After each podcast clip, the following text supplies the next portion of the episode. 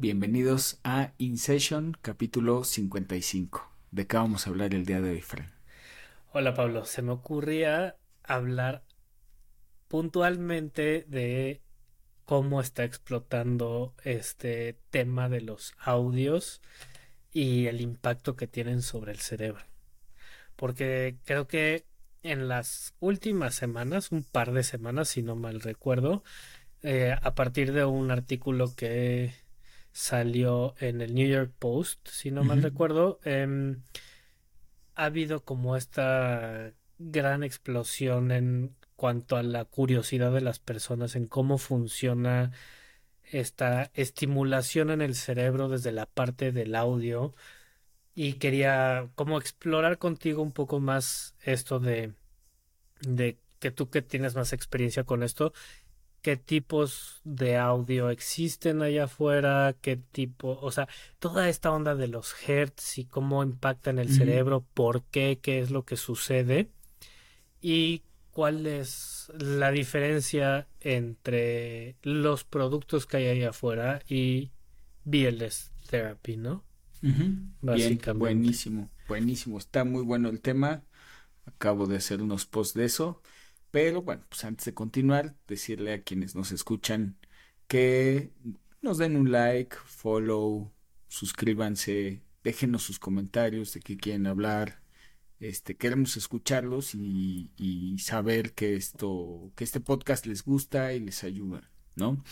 Eh, te, decía antes de empezar, solo que no, te dije bien, que eh, apenas un paciente que lo veo como cada tres meses, más o menos él hace journaling con el método que, hemos hablado aquí, este, posiblemente ya más de un año. Este, eh, y me dijo, oye, eh, el podcast que haces, él, él tiene sesenta y tantos, me dijo, el podcast que tiene está buenísimo, me gusta mucho, lo escucho todo el tiempo. Y yo dije, ah, qué buena onda, me dio mucho gusto porque, este, pues no a todos los pacientes les recomiendo, ¿no? Así como escucha el podcast o hace esto o lo otro, o sea, él solito lo buscó. Ok. Me dio, me dio mucho gusto porque me dijo, está muy interesante, está muy bueno, te felicito, síganlo haciendo.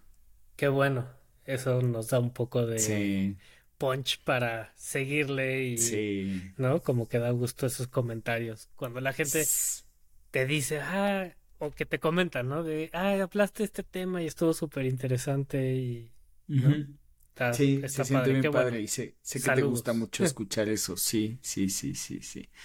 Eh, bueno, ahora que, ahora que nos diga qué quiere escuchar también, ¿no? exacto, exacto, sí. Eh, en general, la, la, línea le ha gustado. Sí. Pues, a veces también creo que eso, al no ser expertos en estos temas, nos, nos trolea un poco cuando decimos es que no, no nos han dicho qué o no nos han hecho algún comentario en específico, pues también podría decir que les gusta la línea editorial, entre comillas, que tenemos, o sea, que los temas les han gustado y, también está bien, ¿no?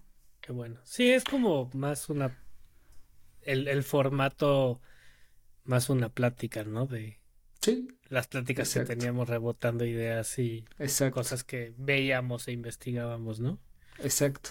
Exacto. Sí, es, es un formato tranquilo, interesante.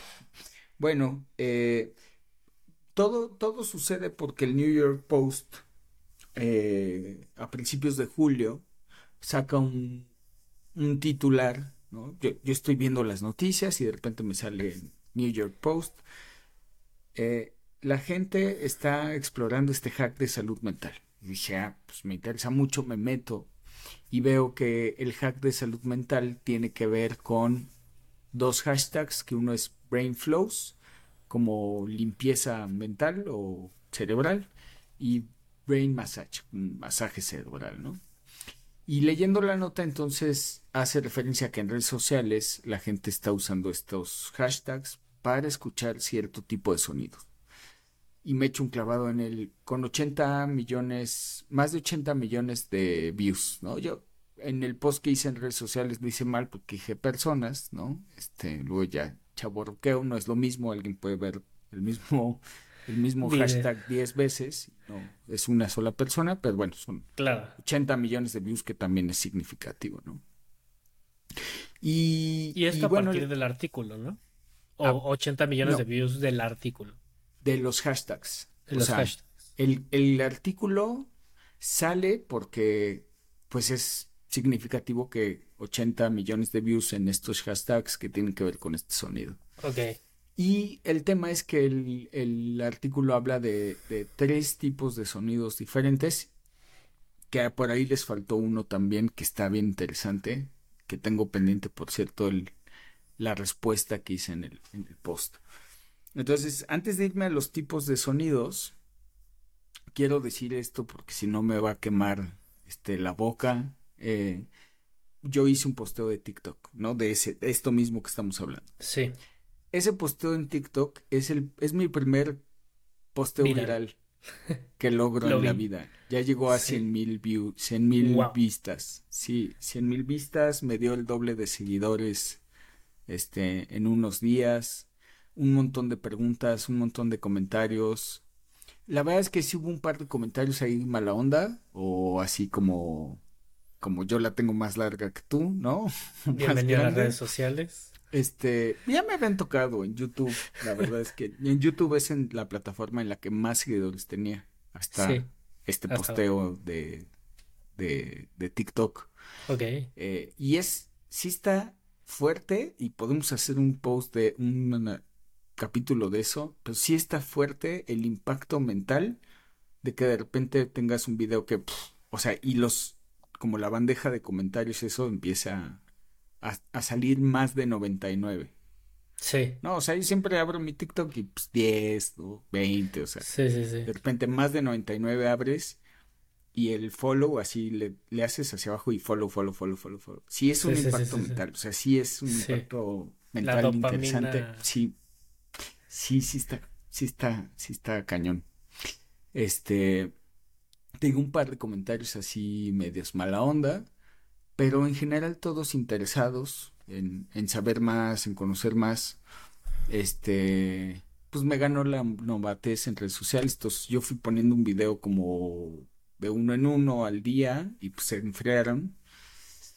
Eh, y no supe hacer un playlist en TikTok. No tengo la opción y no, no me puse a buscarlo. Pero bueno, les voy a explicar de los, de los, este, ay, me están- Recordatorio, contratar a alguien que Ay. maneje las redes sociales de Pablo a partir de estos videos.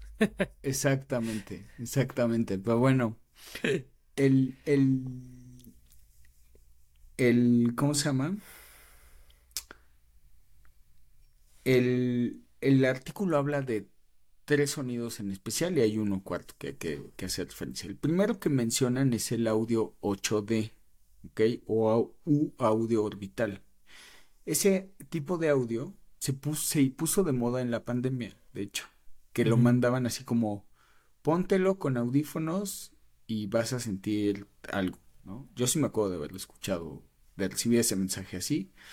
Y es un audio, es un tipo de audio que la sensación es que los, los sonidos, digamos, pasan alrededor de tu cabeza. ¿Ok? O sea, como que giran. El ejemplo que yo di en ese, en ese video en TikTok es, imagínate que tu cabeza es el sol y los otros son los planetas, ¿no? Que están girando alrededor Claro. de él. Son audios complejos porque se tienen que hacer con, con este, ingenieros de audio y según los instrumentos los separan, los, los audios MIDI, y los pueden hacer que giren de diferente manera. Sí relajan ese tipo de sonido porque hay un desgaste. Todos estos, estos tienen un desgaste de la memoria de trabajo. ¿Ok? Entonces, estudios que se han hecho sobre la memoria de trabajo y la ansiedad y el estrés, se ha visto que sí ayuda a calmarse. Porque ahí entra esta analogía del librero. Eh, un librero que está saturado, la memoria de trabajo es una mesita que te ayuda a limpiarlo, eh, se satura y entonces tú tienes que acelerar el trabajo, por decirlo muy simple y no tardarme mucho tiempo en esa explicación.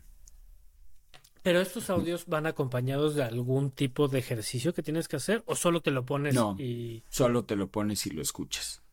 E, ese es un tema que, que, descubrí o que pasó ahora en el posteo que yo hice en redes sociales. Y lo quiero comentar ahora, ahora ¿no? Pero el audio 8D tú lo pones y es en el New York Post hacen una referencia de la de la vida loca, de la canción de Living, la vida loca. Eh, entonces es sentarte a escuchar esa canción, pero como se mueve y tu cerebro está necesita recursos extras para ver o sea, para detectar estos que se están moviendo por diferentes lugares y ahí te relajas. también un poco la tensión.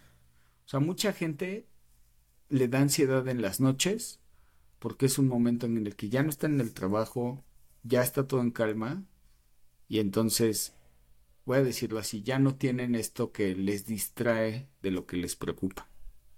O sea, el, el trabajo me distrae de mis preocupaciones, por ejemplo. No tienes nada que esté como hablándote encima de tus problemas exacto, personales. Exacto. Entonces ya los escucho. Este tipo de sonido podría tener algo poquito eso, ¿no?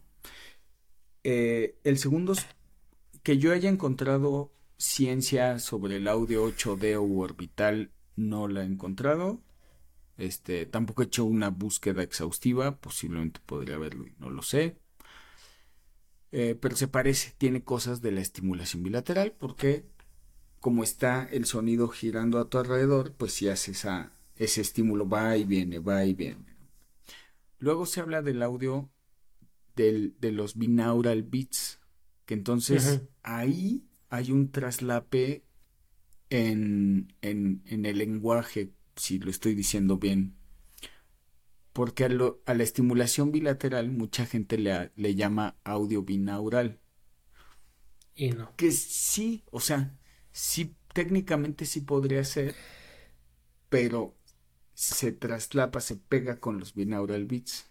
Y los binaural beats son otra cosa. Alguna vez escuché yo los binaural beats. Eh, y lo que pasa es que para mí la diferencia entre la estimulación bilateral, y no sé si me estoy adelantando, pero la estimulación bilateral es un lado y después el otro, y el binaural beats tienes como como si el volumen se moviera más bien de un lado a otro, pero no dejan de sonar ambas bocinas, digamos, ¿no? Sí, de hecho, ahorita en este momento que estamos grabando, los un tipo de binaural beats que son los 70, de menos de 40 Hz, los está poniendo de moda eh, Huberman sí. Calm. No sé si te has dado cuenta. Sí. Huberman empezó a hablar de los, de los audios, los binaural beats de Delta, y casualmente empezaron a salir anuncios de Calm de usa el audio en Delta. Sí. No sé si es casualidad o no.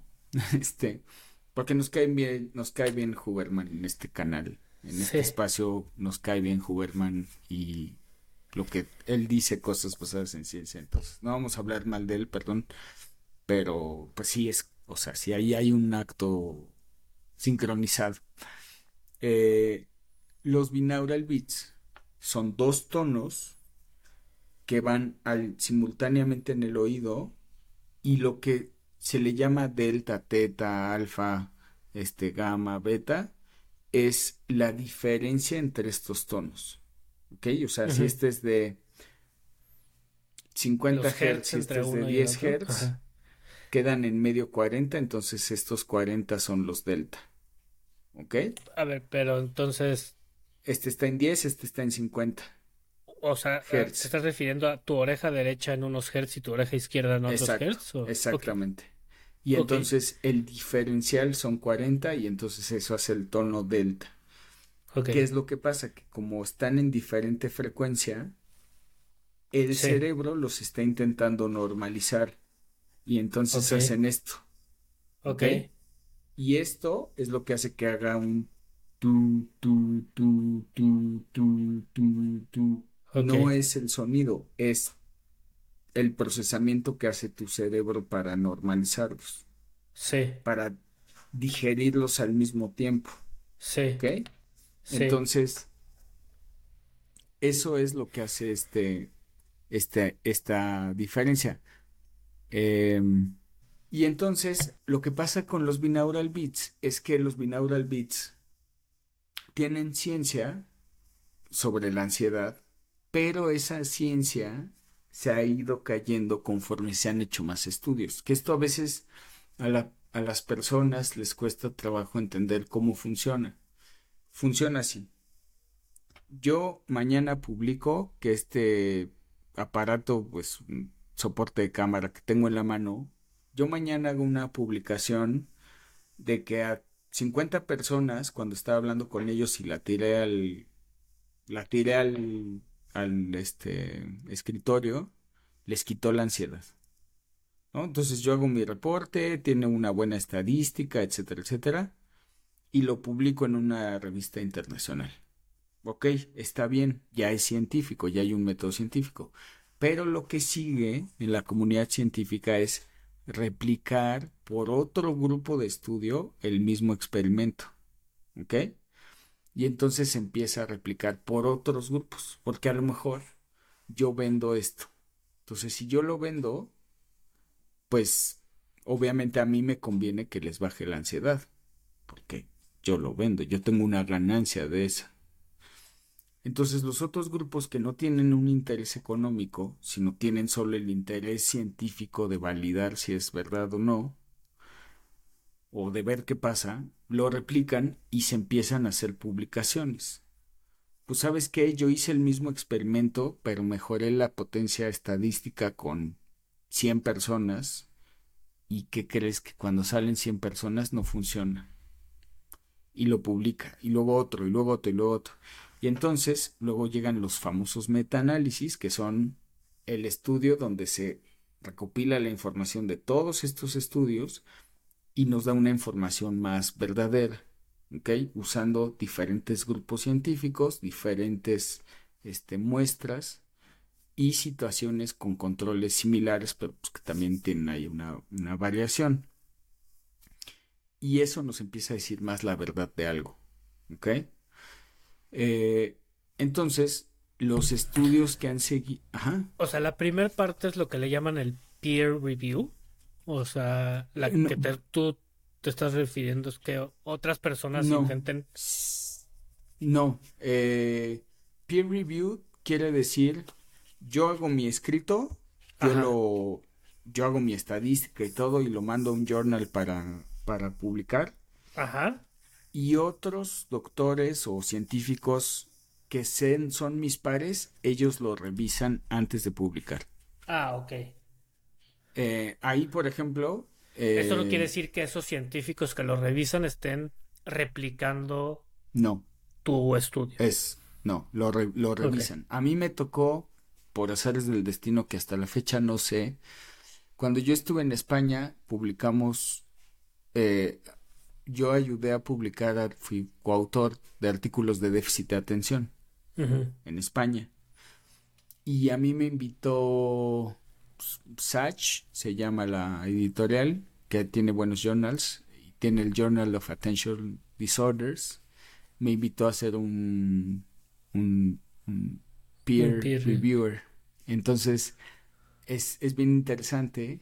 Lo fui durante un año, no sé si fue un año o dos, pero te mandan, te dicen, hay un artículo tal, ¿quieres participar? Sí. Entonces te mandan el artículo, pero tú nunca ves quién es el autor ni nada. Tú solo ves el, la data. Y esa data tú la revisas y ellos te dan un, un sistema, digamos, de calificación y de comentarios y de sugerencias. Y según los pares, vale la pena o no publicar o está bien hecho o no está bien hecho el estudio. Ajá. Ajá. Eh, y lo otro son artículos que se replican. Claro, eh, o sea que replican el mismo experimento. Exacto. ¿Y en qué momento puedes tú hacer un metaanálisis de eso? O sea, hay un... Según yo hay un número de estudios, pero no te sé decir bien cuántos son. Sí. O sea, no sé si hay una, una cantidad mínima de estudios. Yo creo que sí, pero no estoy seguro. ¿Y no crees que esto vaya a a, exponer, a explotar los estudios que se van a estar haciendo. O sea, el que este artículo con este boost que le ha dado Huberman, que le ha dado Calm, que le han dado diferentes cosas. Es que ya los binaural beats No, o sea, el tema es este, Fran. Los binaural beats, hablando de binaural beats, ya, o sea, los estudios ya no tienen, los que han hecho no tienen la suficiente fuerza para la ansiedad y el estrés. Pero, sea, hay un pero ahí. De, más bien, de hecho, se dieron cuenta que los binaural beats funcionan mejor y sí sirven para ese efecto cuando no los usas con audífonos. Ok. O sea, como que fueran uni... ¿Mono? un, un, uniaural beats. Creo que hasta el término lo llaman así. Es decir, el sonido sale de tus bocinas y se mezcla en el aire y a través de los rebotes que el fenómeno se llama, oh, se me olvidó, es un fenómeno acústico, entra a tus oídos pero ya combinado. O sea, sí sale el sonido de las bocinas como binaural, rebota en las paredes y en todos los objetos, ahí se combina y tu cerebro lo toma los dos sonidos y, hace esa combinación.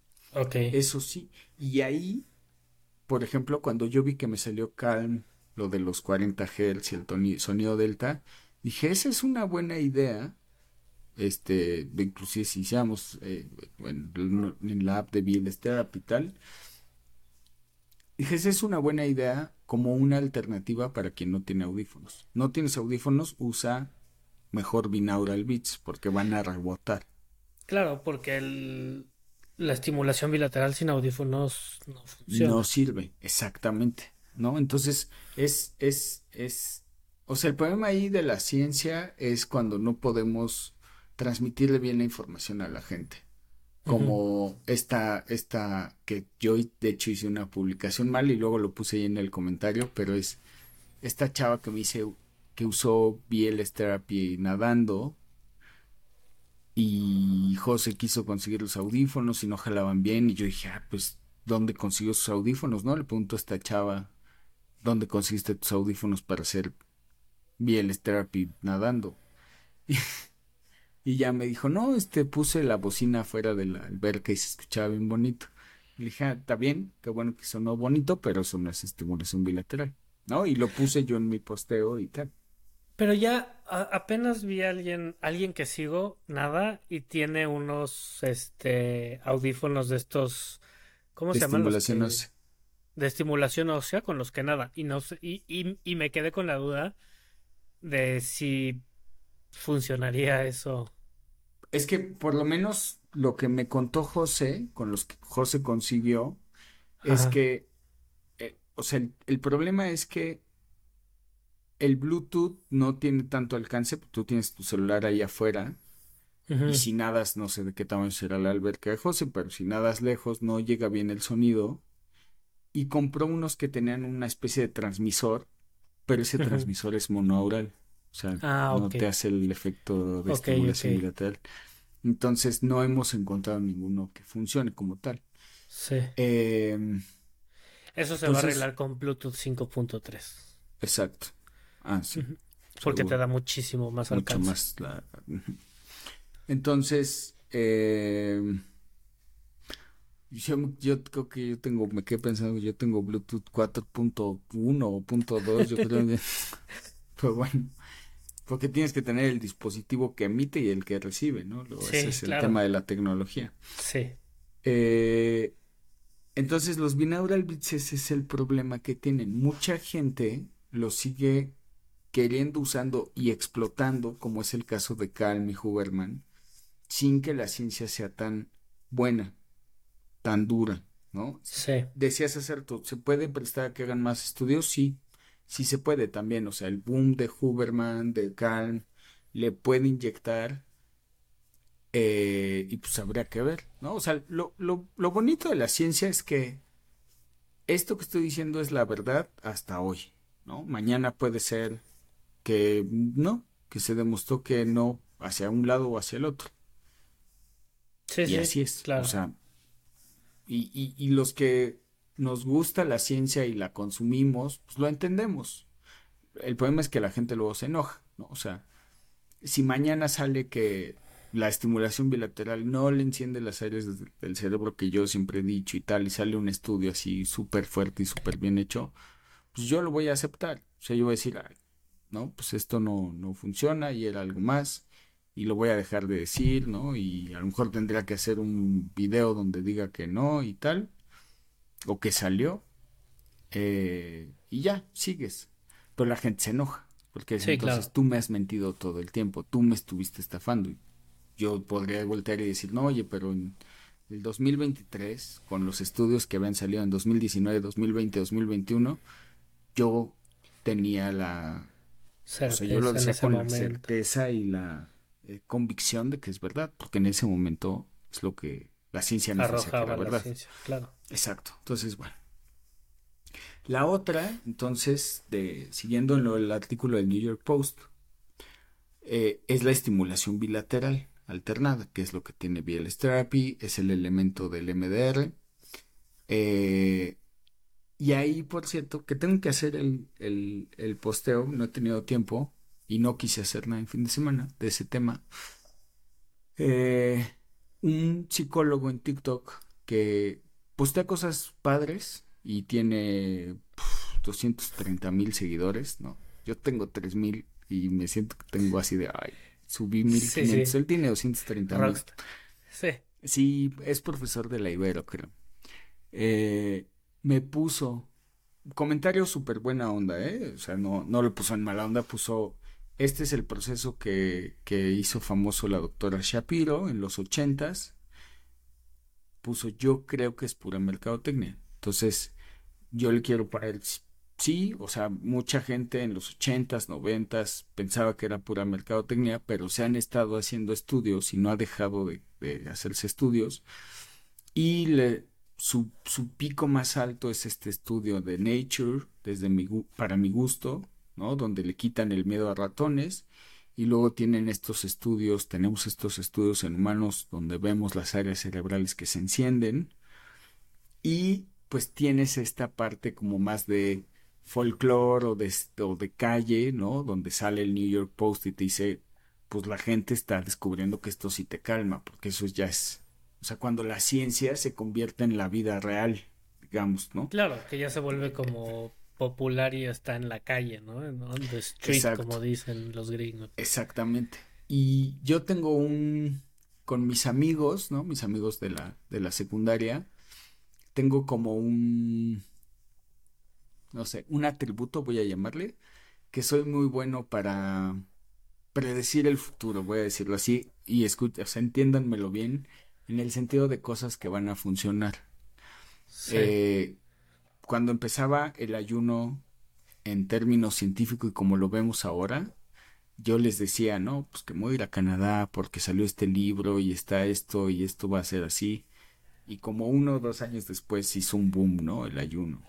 Y luego, eh, pues cuando empecé BLS Therapy como página, estoy hablando de 2019, que fue a finales, principios del 20, antes de la pandemia, yo les decía, es que esto de la estimulación, no sé qué. Bueno, ahorita voy a hacer una. Bueno, sí. Y ahí el pico alto, donde yo les puedo decir, se los dije, ¿no? O sea, al punto que el New York Post hace, hace esta, esta publicación y donde la gente lo empieza a conocer y decir, ah, wow, ¿no? Wow con esto.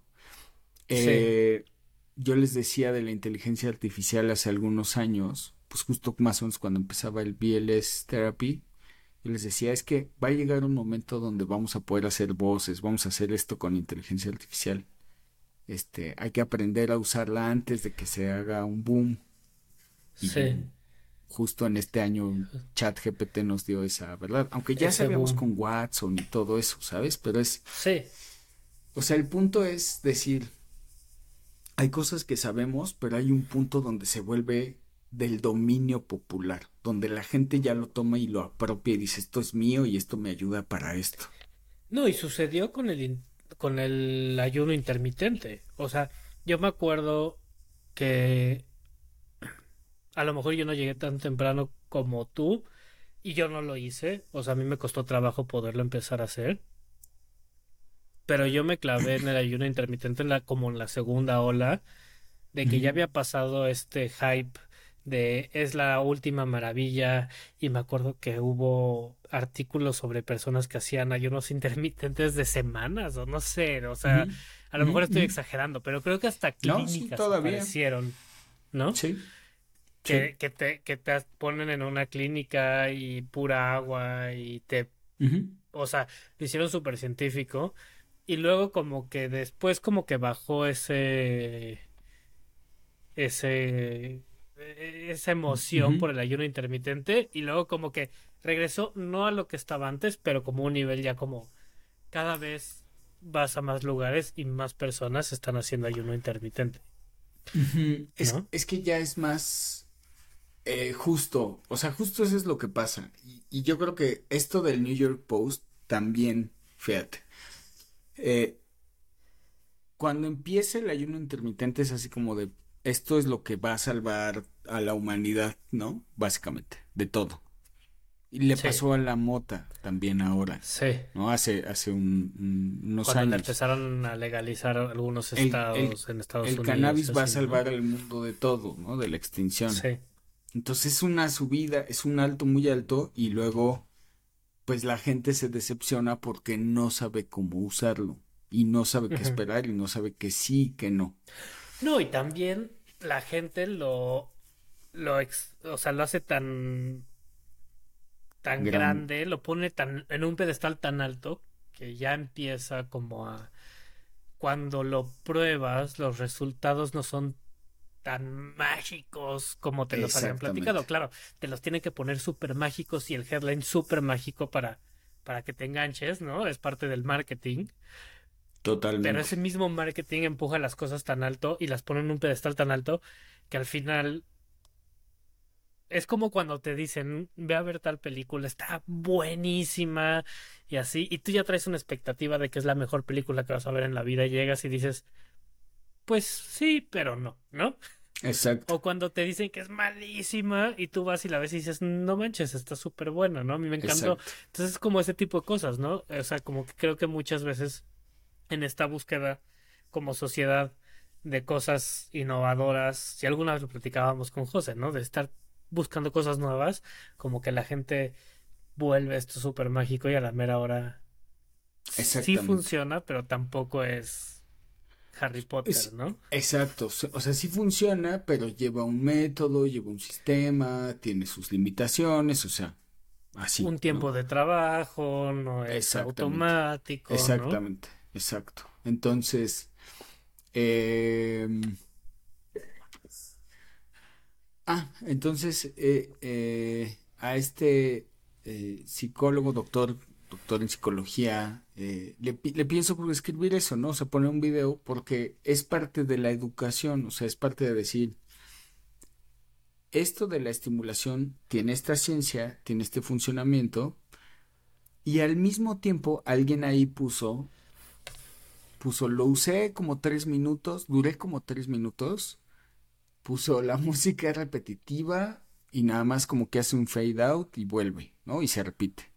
Y entonces a él no le he contestado, ni, digamos, ni formalmente le pienso contestar, más que si escucha el podcast, ojalá lo esté escuchando, que es, y es el trabajo del método y de la aplicación y de todo, y del libro y de todo, es la música por sí misma te puede ayudar a relajarte, pero ese efecto te va a durar un tiempo. Para que se haga el brain flousing, o sea, este limpieza mental o cerebral, tus ideas empiecen a agarrar contexto, sea más fácil identificar disparos, hay que hacer un trabajo. O sea, tienes que seguir un método, nosotros sugerimos mucha escritura, pues meditación, o sea, pero debe de haber un trabajo constante detrás de él y entonces se van a facilitar las otras cosas. Porque si no, si, si tú usas estos audios para relajarte sin más, pues el fenómeno se va a desgastar rápido. Y sin, por decir sin más, te refieres al trabajar eso que te tiene en esa situación, ¿no? O sea, de, alguna manera tienes que complementar el audio con algo más que lo que te tiene en esa situación de no estar tranquilo lo puedas trabajar y puedas procesarlo de alguna u otra manera, ¿no? Se, se, me ocurre un buen ejemplo que sería, eh, yo tengo un dolor de espalda, voy a que me hagan un masaje y me relaja, me ayuda. Bien, bien, me ayudó en ese momento. Si yo tengo dolor de espalda todos los días, va a llegar un momento donde voy a decir, es que ya el, el masaje no es suficiente, ya no me sirve. Pues sí, porque tienes que o fortalecer la espalda o dejar de hacer eso que estás haciendo que te está lastimando la espalda. Y dejar que la espalda sane por, por su método O la haces fuerte o, o cambias algo y también te puedes dar tu masaje de vez en cuando, está bien. Pero si no haces alguna de esas dos, el, va a llegar un momento donde el masaje no va a ser suficiente. Así no vas a resolver el problema de raíz. Exacto. Y entonces, exacto. Y el problema va a ser del masajista. No, es que el masajista se volvió flojo. Antes me ayudaba muchísimo y ahora ya no tanto. Pues no, este, lo que pasa es Y es justo lo que hablábamos, ¿no? O sea, fui con el mejor masajista de México y... Exacto. Exacto. Tampoco es Harry Potter. Exactamente. O sea, es así, así tal cual, ¿no? Entonces, eh, pues aplica para un masaje, aplica para la ansiedad, aplica para la salud mental, aplica para nuestro físico, aplica para la obesidad o el sobrepeso, o sea, aplica para todo, básicamente. Entonces, eh, digamos, ese ha sido parte de nuestra tarea y, lo va a hacer más cuando haya la app y, y, todo esto que es educar mucho de la estimulación bilateral, cómo facilita esos procesos cerebrales biológicos, pero que tienen que ir de la mano de este otro trabajo, de escritura, de observación, de reflexión, de, poner a prueba las cosas, de aplicar cosas, de cambiar cosas, etcétera. Este, y hay veces o hay momentos donde suceden cosas pues, mágicas o aceleradas versus la meditación, por ejemplo, ¿no? O sea, ahí, si comparamos la estimulación o el acto del journaling, más bien el journaling, bueno, la combinación con la meditación, con su, con el que sería una especie de estándar de oro, si luego pasan cosas aceleradas. Apenas me tocó alguien del, del grupo, ¿no? Que ha tomado el método le pasó una cosa bien interesante que es ella, este es el presente, ella está escribiendo de su de un momento del pasado de cómo ya lo va a dejar atrás, voy a decirlo así. En ese momento se activa este, empieza a llorar y a sentirse mal porque siente que no ha podido y entonces se hace una nueva persona en el en el nuevo presente que observa a las dos anteriores. Ok. ¿ok?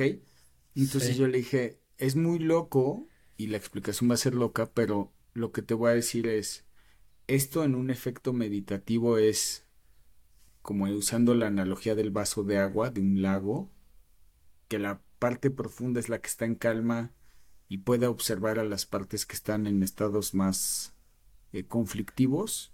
Sí. Pero llegar a ese la superficie hay viento, bla, bla, bla. Exacto. Eh, llegar a ese punto pues lleva un entrenamiento. Aquí tu cerebro solito lo hizo. O sea, la parte que no está regulada, la está observando una supuestamente regulada en el presente, se empieza a desregular y entonces entra un nuevo, más profundo, que está más en calma, que puede observar a los otros dos. Ok.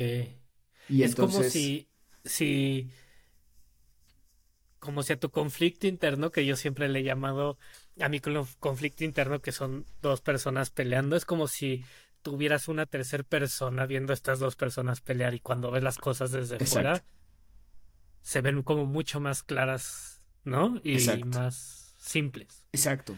Y llega y les dice, ¿por qué se están peleando? No, es que no me quiere dar mi balón, no sé qué.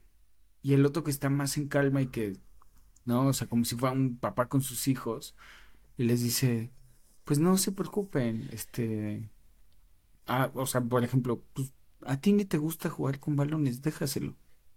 Sí. ¿Por qué tú no juegas con PlayStation? Y entonces el que está en calma puede ver más el conflicto sin engancharse. Y, puede, darle soluciones al conflicto. Puede sugerir soluciones u opciones alternativas eh, que los otros no ven porque están enganchados emocionalmente, están en una parte más superficial del lago. Y entonces ella estaba como muy sacada de onda por esta cuestión y cuando se lo expliqué le dije, no, es bueno, sé que suena muy loco, pero es así. Le dije, entonces, a ver, ¿qué le diría la última persona que, que apareció y vio a esta? ¿Qué le diría? No, pues que deje de intentar controlar el pasado y tal.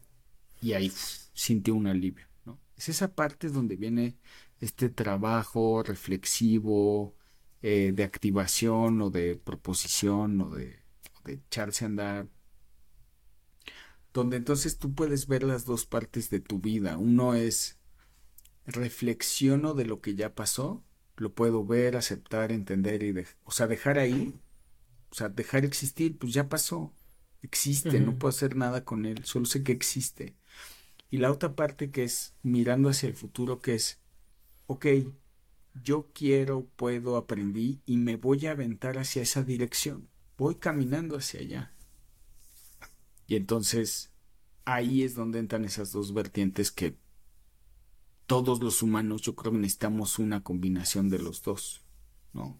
Observo el pasado, lo entiendo, aprendo, me dirijo, si hay un error, si pasa algo, pues regreso al pasado y estoy haciendo ese movimiento. Entonces, este, bueno, pues está eso de la estimulación, regresando al artículo, que otra vez la oferta digamos, que yo estaba haciendo y que he intentado es, si está esto, si está gratis, los audios están gratis, tú te metes a Spotify, a YouTube, a Amazon Music, al que quieras, audios con estimulación bilateral, hay un montón. Pero si no llevas algo con cual trabajar, pues te vas a quedar ahí. Ese otro algo es el diferenciador. Y también alguien puso ahí, este, yo hago el audio este ASMR. ¿Ok? ¿Tú sí lo has escuchado, el ASMR? No. ¿No? ¿Cuál es ese?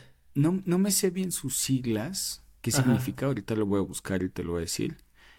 Es Autonomous Sensory Meridian Response, ¿no? Entonces, respuesta meridiana sensorial autónoma. Sí. Y ese. Nunca he escuchado uno. mira, por ejemplo, ponte en silencio.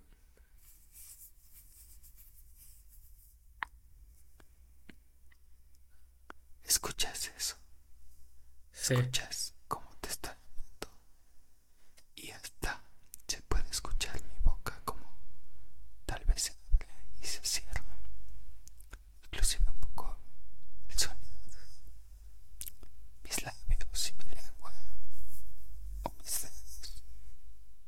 ¿Lo escuchas? Sí. ¿Sí? Ok. Sí, sí. Es interesante porque este tiene muy poquitos estudios científicos, pero sí ha demostrado que baja la ansiedad. Los videos y los audios de ASMR. Lo que sucede es que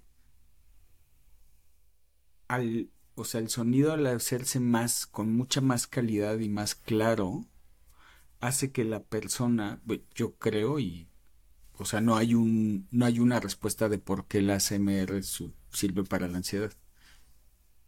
Yo, regresando a lo que sé, igual en Global 8D, estimulación bilateral, ASMR, como mi cerebro se tiene que súper enfocar en algo, para entonces, eso, porque es tan tenue. Y, y, es tan, así tan eh, como específica la estimulación que desgasto la memoria de trabajo. Sí. Entonces, por eso es que también los audios de ASMR ayudan con ansiedad. El problema ahí, ¿no? Por lo cual, o sea, si yo le pongo a alguien que escriba de cómo fue su día, el problema es que a lo mejor no sé cómo funcionaría un audio ASMR porque ahí ya se divide demasiado la atención la atención en el audio. Exacto. Pero si tiene, si empieza con algunos artículos científicos y además esto de la SMR, o sea, para mí fue donde dije, ay, eh, sale un artículo publicado de, de Sash, donde el que, o Sage, de, en el Journal of Mood Disorders, creo que se llama. Journal of Affective Disorders, se llama el, el journal. Es un buen artículo con buen alcance y ahí sale publicado esto del, de la SMR. Entonces, como que su primera ciencia tiene buena, tiene, está bien perfilado Va por y pareciera que también, exacto, que también eh, pues es una es una nueva alternativa eh, que va a ayudar con la ansiedad, con todo este manejo de la ansiedad. Y es bueno tener todas estas alternativas porque, pues obvio, yo quisiera que todo mundo haga BLS therapy, que todo mundo haga el tipo de escritura que yo propongo y que, pero la realidad es que no todo es para todos. Entonces, va a haber gente que a lo mejor te diga, oye, ¿sabes que yo intenté escribir y no me gustó? Va a haber otros que te digan, me encantó. Va a haber otros que te dicen, pues yo nada más pongo el audio o los videos ASMR y eso me ayuda a tener este fenómeno como el que dije de las tres personas de meditación. Bien, claro. Si a ti te funciona ese, pues tú sigue usando ese. Sí, exacto. Entonces, pero sí se viene, ya para ir dando una, una conclusión, sí se viene una oleada creo, como lo he estado prediciendo con mis amigos y así, que sí se viene una oleada de uso de estimulación bilateral y audios y a lo mejor cosas visuales para, para contener con, con la ansiedad y el estrés y todo esto. Sí, no, la verdad es que creo que se ha dado este, este boom de nuevas, o sea, a lo mejor y como dices, cosas que ya existían, pero tanto la tecnología como los las redes sociales nos han ayudado como a ir rebotando ideas de lo que está usando la gente allá afuera que ha funcionado, ¿no? Sí. Pero también como, como dice Huberman, este, he conocido mucha gente en mi vida que quiere cambiar su vida, pero la mayoría de ellos les da flojera. Nadie quiere hacer el trabajo. Entonces, también mm, a, mí se me hace como súper importante decir esto. O sea, tienes que trabajar, no es, no es magia, ¿no? Funciona, pero hay un trabajo que hacer. A mí me tocó alguien así apenas, fíjate, que... Y, me da, voy a decir tristeza, ¿no? Es, me buscó, hablamos de su ansiedad, ataques de pánico y tal, ¿no?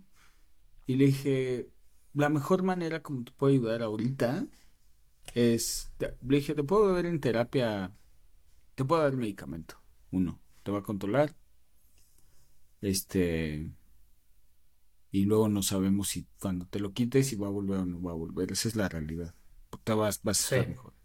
Dos, te puedo dar terapia semanal, año, año y medio, funciona, y funciona bien, te va a salir más caro.